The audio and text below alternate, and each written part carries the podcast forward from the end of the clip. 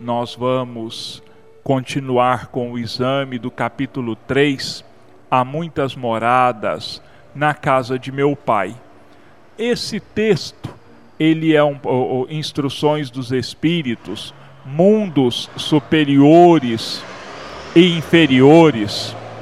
Ele é um pouco longo, mas não há como dividi-lo em dois para os comentários, porque já no próximo domingo, às vezes a pessoa perde, o, esquece aquilo que foi dito antes, então perde a, a continuidade.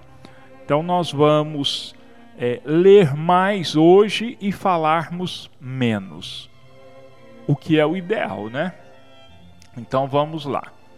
Instruções dos Espíritos, mundos superiores e inferiores. Resumo do ensinamento de todos os espíritos superiores.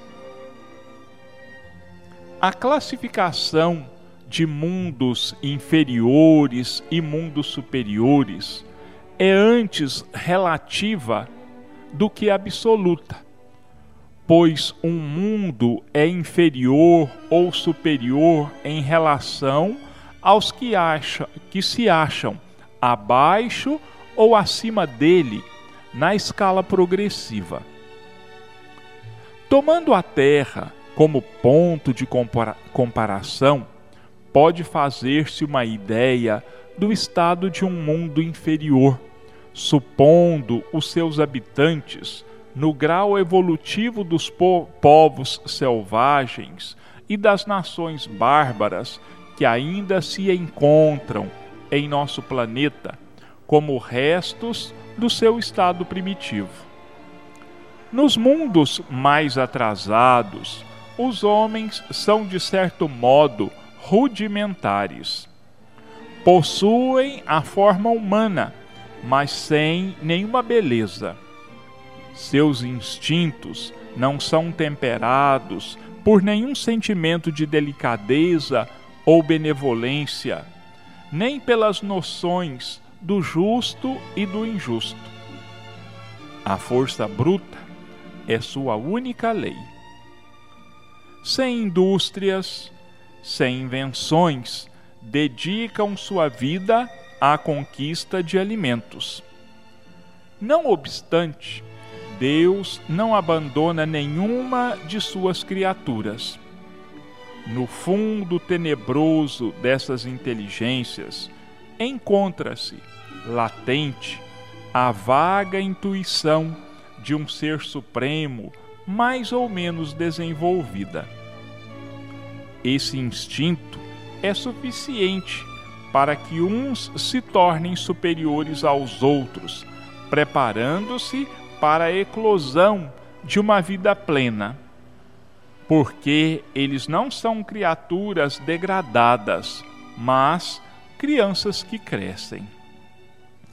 Entre esses graus inferiores e mais elevados, há inumeráveis degraus, e entre os espíritos puros, desmaterializados e resplandecentes de glória, é difícil reconhecer os que animaram os seres primitivos da mesma maneira que, no homem adulto, é difícil reconhecer o antigo embrião.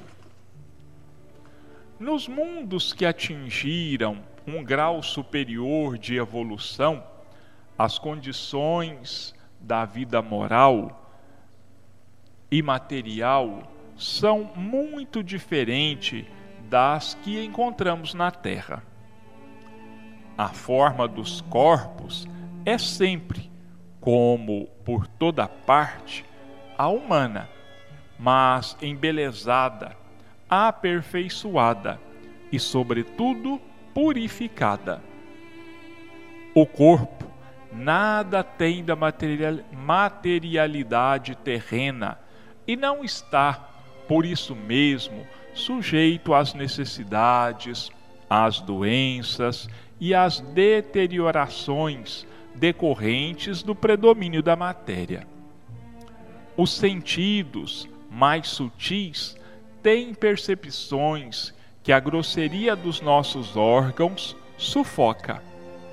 A leveza específica dos corpos torna a locomoção rápida e fácil.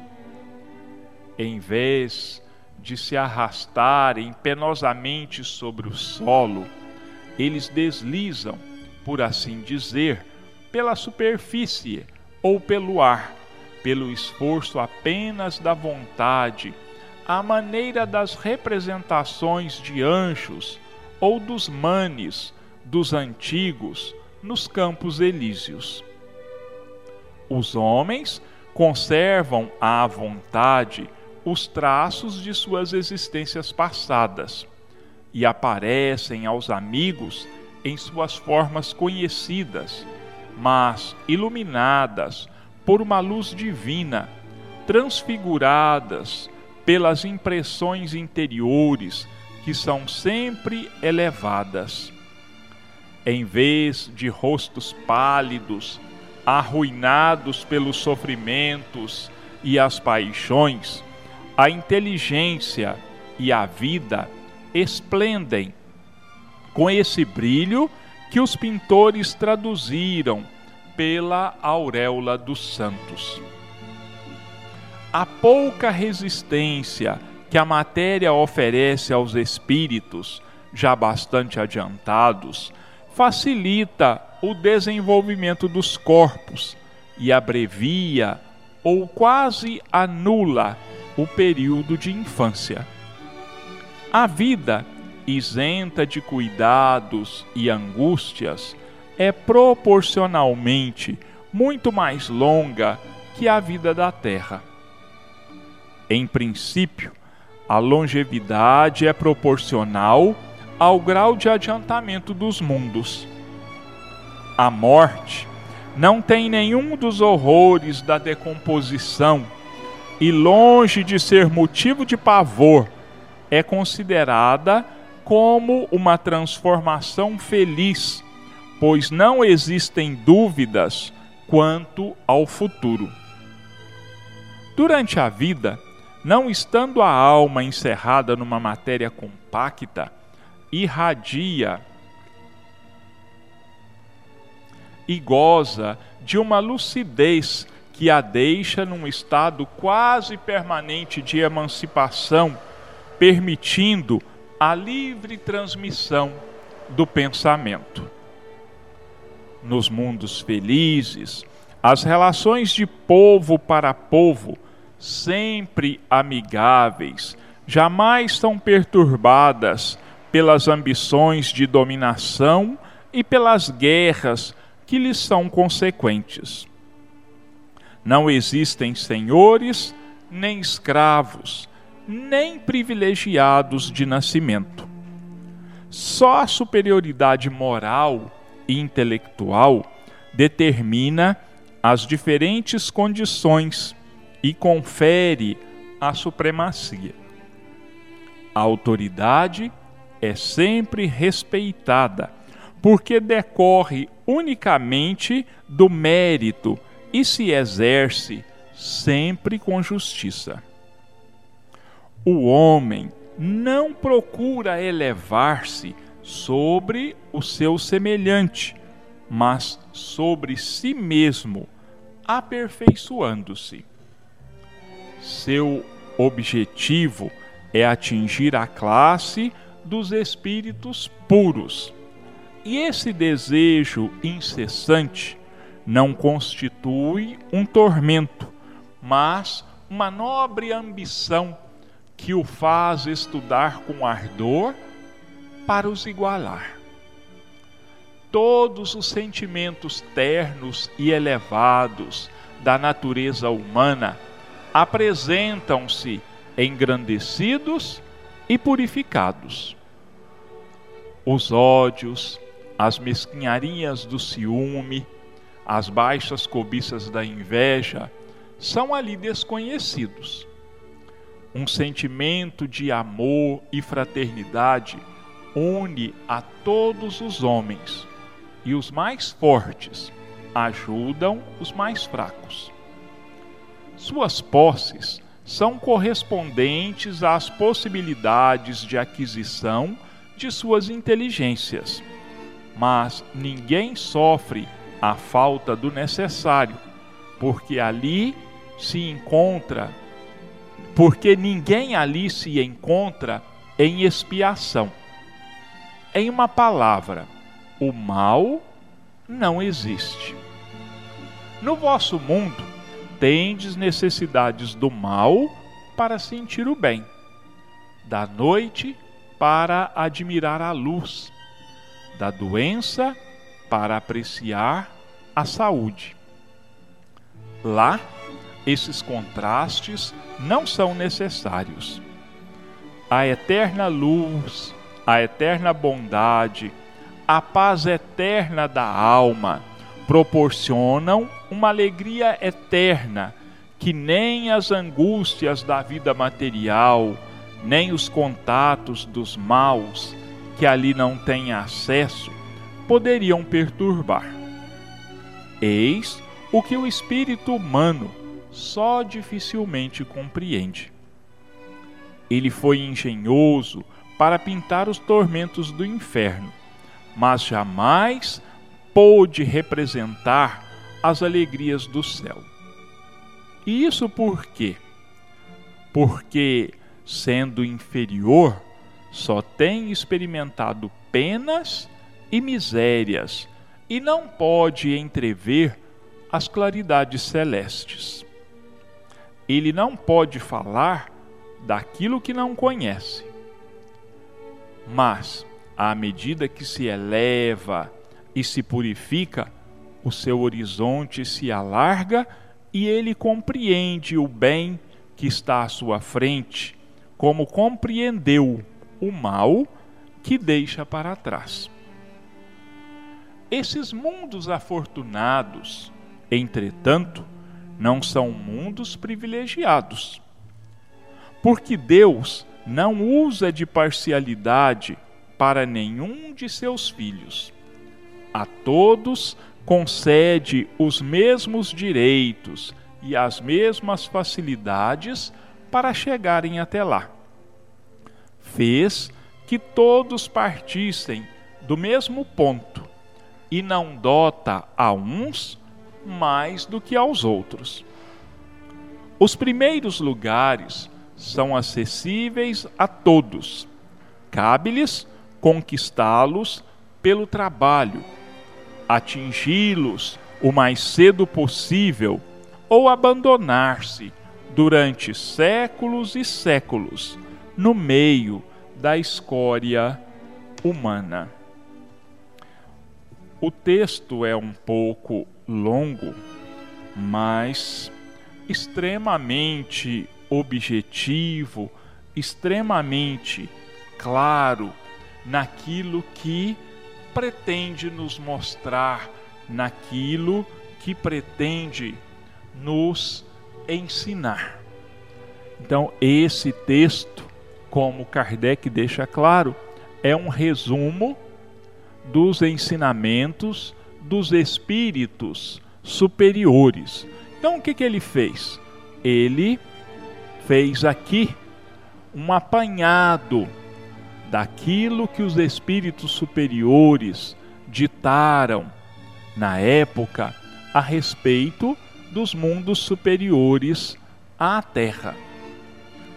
E nós podemos perceber pela leitura que esses mundos superiores eles são realmente alguma coisa que vale a pena que a gente lute para alcançá-los, para que a gente lute para que possamos num futuro não tão distante que a gente possa se transferir para esses mundos, onde, em comparação com a terra, a felicidade é indescritível, porque lá existe. Lá, o bem é pleno, o bem é geral. O amor se encontra nos corações de todos os espíritos. E até mesmo o próprio corpo humano, ele é muito superior ao nosso, porque desfruta, inclusive, de inúmeros outros sentidos que nós desconhecemos aqui na Terra. Aqui nós temos cinco sentidos e ainda muito rudimentares, muito primitivos. Nesses mundos superiores, os espíritos, eles dispõem de um corpo muito mais perfeito que o nosso. Então, é, a sua esfera de ação, a sua capacidade de discernimento é muitas vezes superior às nossas aqui na Terra. E é muito gratificante para nós, é um grande estímulo para nós termos essas breves notícias de como é a vida nesses mundos, para que nós nos sintamos incentivados, para que nós nos sintamos motivados em nos melhorarmos cada vez mais, o mais rapidamente possível, para que a gente se liberte daquilo que há séculos já é conhecido como o Vale de Lágrimas, a Terra. Meus irmãos, esses mundos, eles existem, eles são uma realidade.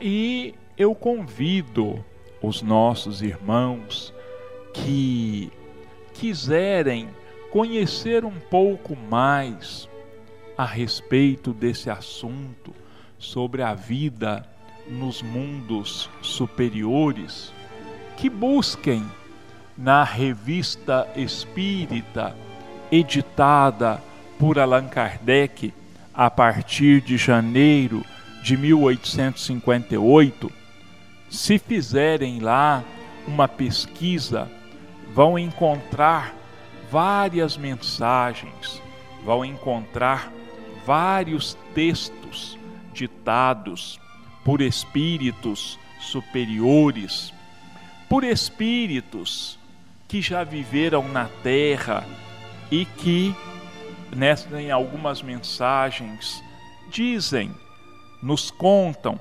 como é a vida nesses mundos superiores para onde eles se transferiram. Claro que eles tornam evidente para nós, eles repetem isso várias vezes, todos aqueles espíritos.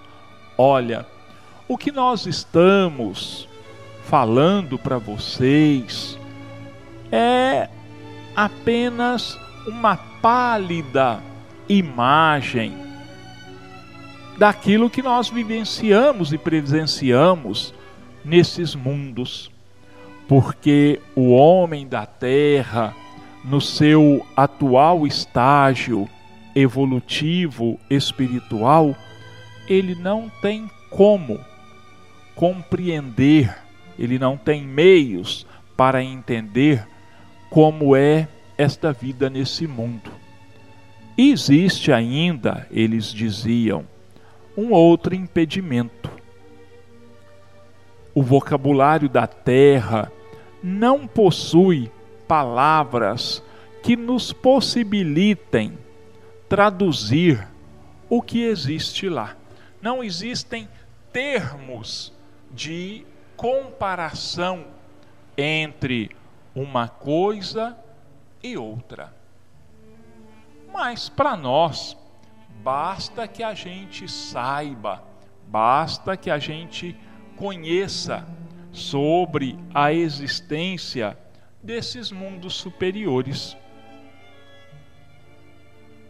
E se alguém às vezes ficar assim na dúvida, eu acredito que várias pessoas vão ficar assim pensando: será que isso realmente é possível?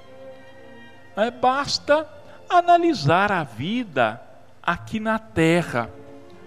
Olha, prestem bem atenção, comparem a vida de, das pessoas, por exemplo, em alguns países da África, como Sudão, Somália, Etiópia e tantos outros, são tantos países que agora é, me, me sumiram da memória aqui os nomes: Namíbia, é, Botsuana, Lesoto, são tantos os países da África, ou mesmo os países do Oriente Médio ou do Extremo Oriente, né? vida é, nos países do Oriente Médio, como o Afeganistão, Irã, Iraque, ou do, do Extremo Oriente, como Coreia do Norte, como Malásia é, e tantos outros. Comparem a vida desse povo, procurem analisar através mesmo de imagens sobre o tipo das cidades, sobre a aparência física desses, dessas pessoas sofridas pela fome, pelas doenças, pelas guerras, e depois busquem algumas imagens, por exemplo, dos países escandinavos, Noruega, Finlândia, Suécia, e comparem e vejam onde é que seria melhor a vida, onde é que nós nos adaptaríamos melhor, onde é que nós, se nós tivéssemos que escolher um outro lugar para viver que não fosse a nossa terra natal, para onde é que nós gostaríamos de ir? Então, se na Terra, que é esse planeta minúsculo, um grão de areia no universo, vamos dizer assim, existem essas grandes, essas diferenças gritantes de um país para o outro. Não vamos muito longe, não, meus irmãos. Vamos analisar a vida que leva os nossos irmãos mineiros do Vale do Jequitinhonha, com a nossa vida aqui, os nossos irmãos de alguns estados nordestinos, com a vida aqui no Sudeste, em Minas, em São Paulo, e vamos perceber a grande diferença que existe com os mundos. Se a gente pensar com lógica, não pode ser diferente, não é mesmo? Bom, então nós é, encerramos aqui os nossos comentários da primeira parte do nosso programa de hoje, que era do capítulo 3 do Evangelho segundo o Espiritismo. Nós vamos agora ler a capítulo 39 do livro Sinal Verde de André Luiz e também tecermos alguns rápidos comentários sobre as orientações que André Luiz nos passa nessa lição, nesse capítulo de número 39. Questões a meditar. Quer dizer, algumas ele nos coloca aqui algumas frases, algumas situações que ele pede que nós paremos um pouco e pensemos sobre elas, que nós raciocinemos sobre aquilo que ele está tentando nos ensinar.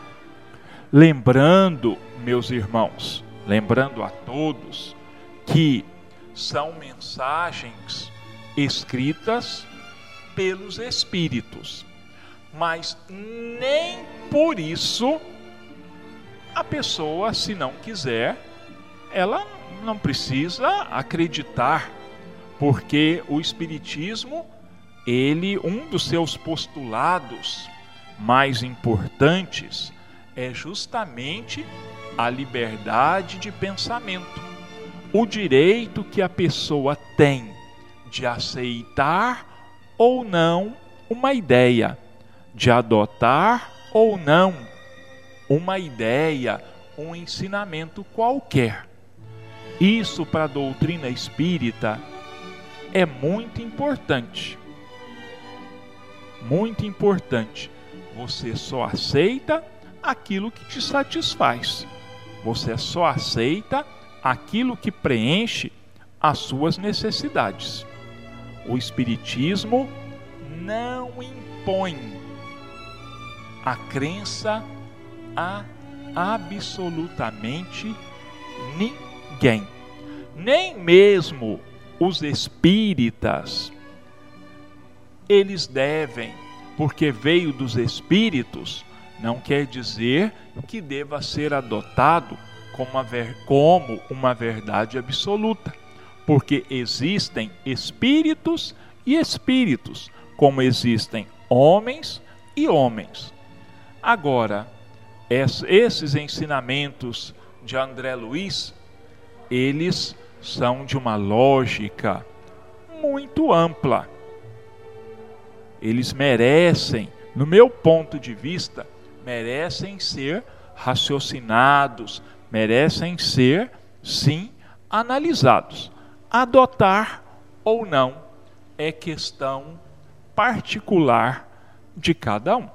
Bom, então vamos lá. Questões a meditar. Você dominará sempre as palavras que não disse. Entretanto, se subordinará àquelas que pronuncie.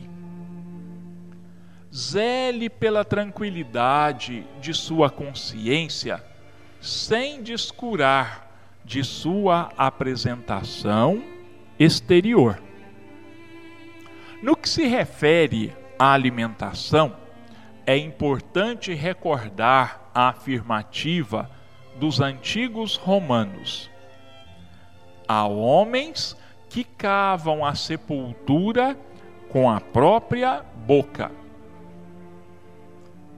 Tanto quanto possível, em qualquer obrigação a cumprir, esteja presente pelo menos dez minutos antes no lugar do compromisso a que você deve atender.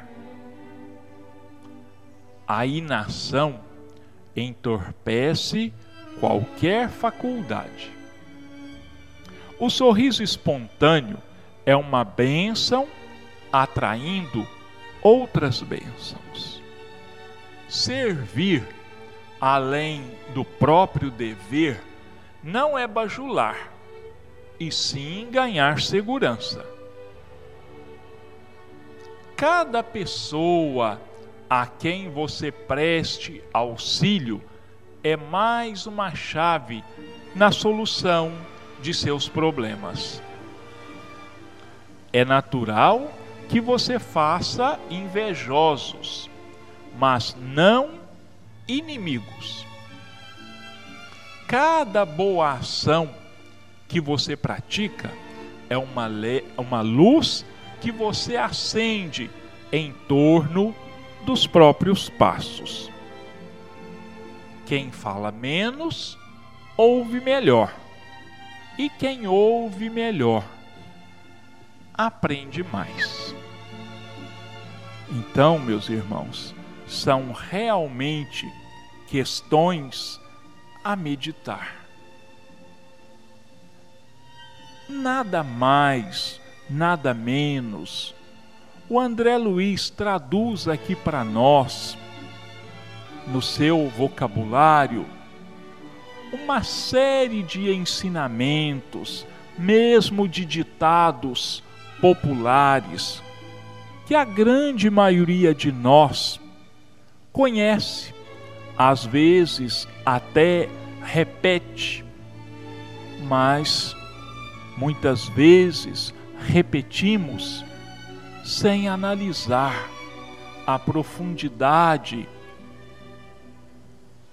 de cada um, a verdade por trás de cada um, o ensinamento que existe em cada um desses ditados. Existem né, pessoas que dizem, inclusive, que a voz do povo é a voz de Deus. É claro que a gente não pode generalizar, mas a sabedoria popular ela tem ditados que, se analisados, são profundamente sábios.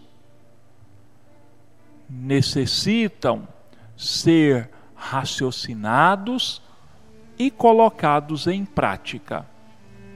Então, é o que o André Luiz diz para nós aqui. Né? Ele começa dizendo aqui eu vou, porque nosso tempo está se acabando, eu vou só repetir aqui é, a primeira das frases dele. Você dominará sempre as palavras que não disse. Entretanto, se subordina àquelas que pronuncie. É verdade, meus irmãos. Né? Quantas vezes nós sem pensarmos, sem raciocinarmos, abrimos a boca e, sem querer, às vezes, magoamos e ofendemos aqueles que estão junto conosco, aqueles que convivem conosco no nosso dia a dia. Existe um provérbio, eu não sei se ele é chinês, se ele é árabe, qual é a origem dele diz assim: que a palavra é prata, mas que o silêncio é ouro. Então nós precisamos é, buscar, não é? é? Pensarmos antes de falarmos e principalmente antes de agirmos. E André também nos lembra de que todo o bem que nós pudermos fazer, ele será o nosso advogado de defesa em qualquer lugar e em qualquer tempo. Então, meus irmãos, que Deus e Jesus possam mais uma vez nos abençoar, que possam mais uma vez derramar sobre cada um de nós as suas energias de muita paz, de muito amor, tranquilidade, saúde física e espiritual para cada um de nós. E que a luz do Mestre Jesus ilumine a cada coração, a cada mente, proporcionando a cada um de nós todo o bem e toda a paz que nós tenhamos merecimento. E que assim seja.